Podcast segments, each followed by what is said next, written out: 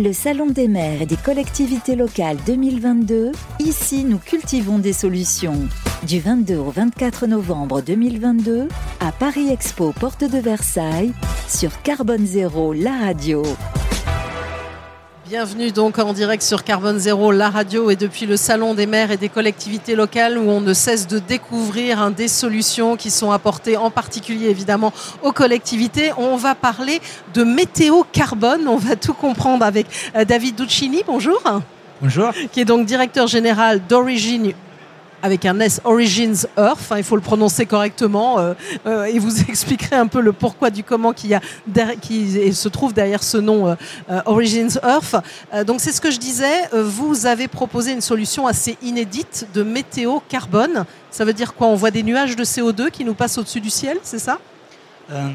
Je, je, dirais que la météo carbone, parce que ça nous permet pour la première fois de mesurer les émissions de gaz à effet de serre pas seulement les constater comme concentration, mais arriver à les, mesurer, euh, avec une genèse qui est parisienne. Euh, Origins Earth a été créé euh, pour répondre à une exigence qui a été formulée par la ville de Paris il y a 4-5 ans, une volonté de faire de Paris la première capitale au monde capable de mesurer en temps réel ses émissions de, gaz climaltérantes, donc des GOS. Et, donc le groupe industriel Suez a, récupéré, a accepté ces défis et on a monté un, mode de travail, une convention tripartite avec euh, la ville de Paris, avec le laboratoire des sciences du climat et de l'environnement, qui c'est une expression du CNRS et du CEA, donc on est vraiment à la pointe du monde scientifique euh, français, et euh, le groupe industriel Suez à travers cette filiale qu'on a créée exprès pour répondre à cette, cette exigence.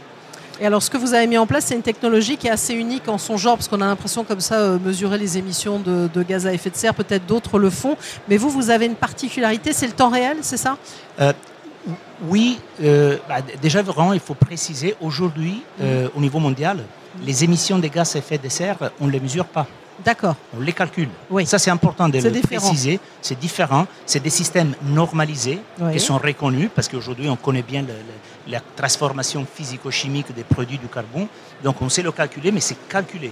Et jamais... Alors, calculer pour comprendre, ça donne quoi un calcul par rapport à une mesure en termes, je ne sais pas, de chiffres, enfin, quand on est complètement néophyte Alors, déjà, le calcul en temps d'action. Euh, mhm. Aujourd'hui, les collectivités, les territoires, euh, voire l'État, nécessitent un temps technique entre 18 et 24 mois pour avoir des données. Ce mhm. sont des, des données agrégées dans la totalité par secteur d'activité. Or, la météo carbone, comme porte un tout petit peu son nom, permet d'avoir une visualisation spatialisée. Donc, pour chaque kilomètre carré du territoire, on est capable de connaître l'émission du jour précédent en termes de secteurs d'activité, donc les huit secteurs d'activité connus, donc euh, transport routier, non routier, résidentiel, tertiaire, euh, activité industrielle, gestion des déchets, énergie et l'utilisation du sol. Donc on passe vraiment d'une vision globale à l'année à une vision jour par jour, kilomètre par kilomètre, par secteur d'activité. Et vous proposez, c'est ça, une carte dynamique qui permet justement de voir les différentes sources d'émissions ah, En effet, nous, on dit tout le temps, euh, et c'est la vérité, ce n'est pas un slogan, euh, on, apprend du passé, on, comprend, on, regarde le, présent et on anticipe le futur. Mhm. Donc la cartographie, ça permet de comprendre un tout petit peu les évolutions euh, des, émissions dans les, semaines, dans les mois précédents, en, comparant aussi ça avec, avec, avec les, les années précédentes. Euh, la phase d'analyse permet d'associer ce qu'on appelle les déterminants. C'est mhm. important, avoir une cartographie pour le plaisir d'une cartographie, ça ne sert à rien. Il faut comprendre c'est quoi les éléments d'action humaine qui ont amené à ces changements positifs ou négatifs, donc des façons de réduction. Bah, j'ai fait un exemple, un week-end sans voiture sous Paris, on est capable d'apprécier euh, l'impact sur, la ville. Et une fois qu'on a appris, eh ben, on s'est projeté dans, le futur avec des actions euh, qui sont en cohérence avec l'observation physique, donc avec la certitude qu'on sera capable de l'atteindre. Voilà, donc ça c'est pour passer à l'action et on va en parler. Juste pour comprendre la technologie, on parle souvent d'algorithmes. Vous avez trois briques technologiques, c'est ça chez euh, OriginSoft? La, mesure des émissions, c'est ce que techniquement on appelle une mesure indirecte. Donc on, mesure, euh, c'est une combinaison des trois éléments, vous avez bien cité. La première, c'est un calcul euh, des, émissions par, par kilomètre carré pour, cette, pour les secteurs d'activité que je viens d'évoquer. Et, après, euh, euh, ces, émissions sont représentées par un modèle euh, atmosphérique. C'est un peu comme un, hologramme, un énorme mhm. hologramme de la ville. Et après, on a des stations de mesure pour permettre, avec l'observation physique, de calibrer le modèle atmosphérique avec le, le, modèle atmosphérique, on calibre les données d'entrée. Donc c'est ce que vraiment on appelle une mesure indirecte. Donc ce n'est pas la mesure directe des émissions, c'est la calibration d'un modèle qui permet de connaître avec précision euh, l'apport de chacun des secteurs d'activité sur le kilomètre carré, comme j'évoquais. Alors, comme vous le disiez au départ, c'était parti aussi d'une initiative avec la, la, ville de Paris, parce qu'il y avait un vrai manque d'informations euh, en la matière sur ces émissions? Mais je, dirais que Paris, ce n'est pas un secret, la volonté d'être à la pointe ouais. sur la gestion climatique, et c'est vrai, c'est une ville qui est extrêmement active euh, dans, dans, dans, sa politique pour le climat. Mais moi, j'ai fait toujours la comparaison, c'est simple, mais c'est réel. Quand on a envie de perdre du poids, le mercredi et le samedi, on va sur le pèse à personne et on regarde le poids et on voit si par rapport à la semaine précédente, on a le style de vie, les activités et l'alimentation qu'on a eues sont en ligne avec notre trajectoire. Pour le carbone, c'est la même chose. Il faut vérifier régulièrement. Il y a des actions qui ont un impact supérieur aux attentes. Ils ont des actions qui ont un impact mineur ou différent. Il faut le connaître pour adapter en temps réel les plans d'action. Cette volonté d'avoir un plan d'action adapté constamment, bah, c'était dans les volontés de Paris qui a exploré toutes les solutions technologiques possibles pour y arriver. Et là, actuellement, vous avez deux démonstrateurs, c'est bien ça, qui sont en cours, euh, David Duccini euh, Donc aujourd'hui, nous, constamment, on mesure. Euh, Ouais. sous- on- quand on dit, pa- on dit Paris, euh, en réalité, c'est le, c'est le Grand Paris, Le Grand et même Paris, un peu oui. plus. Mhm. On couvre 11,7 millions d'habitants. Donc aujourd'hui, on est capable de mesurer chaque jour les émissions relatives à les 11,7 millions d'habitants. Et on a lancé un projet qui est très intéressant. On arrive à la fin avec l'île de Chypre. Et ça, c'est Mhm. important parce que la France a une culture de la gestion de la donnée publique extrêmement bonne et sophistiquée. Donc ça permet d'accéder à des informations de très bonne qualité. Et euh, accepter l'anglicisme, ça nous a permis de crash-tester la méthode Mhm. avec une île comme l'île de Chypre, où il y a une véritable volonté de se positionner au niveau européen comme un acteur aussi du climat, mais n'avait pas les données d'entrée de la même qualité qu'on peut retrouver sur une métropole comme Paris. Et la technologie a fonctionné. Donc c'est la certitude qu'on a la capacité de répondre au territoire, que ce soit un territoire évolué comme la, la- la capitale française, ou des territoires euh, moins évolués en termes de données, mais avec le même envie de bien faire. Et vous avez d'autres projets encore au, au niveau européen?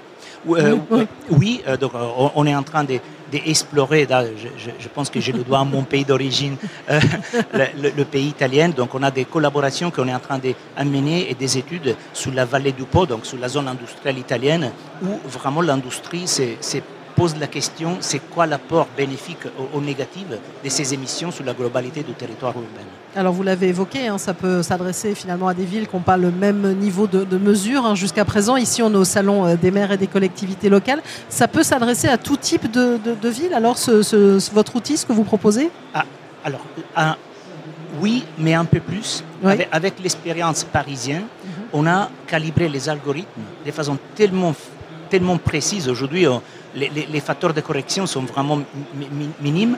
Et donc, on a, on a décidé d'élargir le calcul de toutes les émissions à la globalité du territoire métropolitain. Donc, en réalité, chaque jour, on est capable de calculer sans installer les stations de mesure et les soumettre à la validation scientifique, mais déjà des données qui sont des données frais, précis, spatialisées et par secteur d'émission, chaque, chacun, chacune des 36 000 communes pourrait avoir accès à cette information. Et on a fait une plateforme qui s'appelle Vision Carbone, que c'est ce qu'on appelle un produit dérivé de la météo carbone, qui est capable de mettre à disposition de tout type de collectivités bah, les émissions du territoire. Et alors, est-ce qu'on a euh, déjà, j'imagine, une sorte de stéréotype de, de- des- des zones ou des secteurs, on va dire, les sources d'émissions les plus polluantes? Ça dépend des lieux où il y a une, une sorte de stéréotype, Mais on va je, dire? Je pense que ça, c'est pas, c'est pas à, à moi de, de le confirmer, c'est plutôt le monde scientifique qui le sait Mm. déjà. Et nous, avec la mesure, on a retrouvé le même principe. Priorité numéro un, bien évidemment, est la production des énergies. Donc Mhm. ça, c'est à niveau du pays. Mais après, quand on considère que les villes reconnues par le GIEC sont porteurs de 70% des émissions, la priorité numéro deux, c'est les villes. Et quand on prend les villes, les secteurs émissifs les plus importants sont systématiquement deux, les Mhm. transports, donc l'importance du changement modal, abandonner les voitures, euh, la ville Mhm. des 15 minutes, euh, des, des choses que je pense aujourd'hui on commence, on commence à mastiquer, à connaître. Donc les transports, ça Mhm. c'est le premier. Et le deuxième, c'est le résidentiel.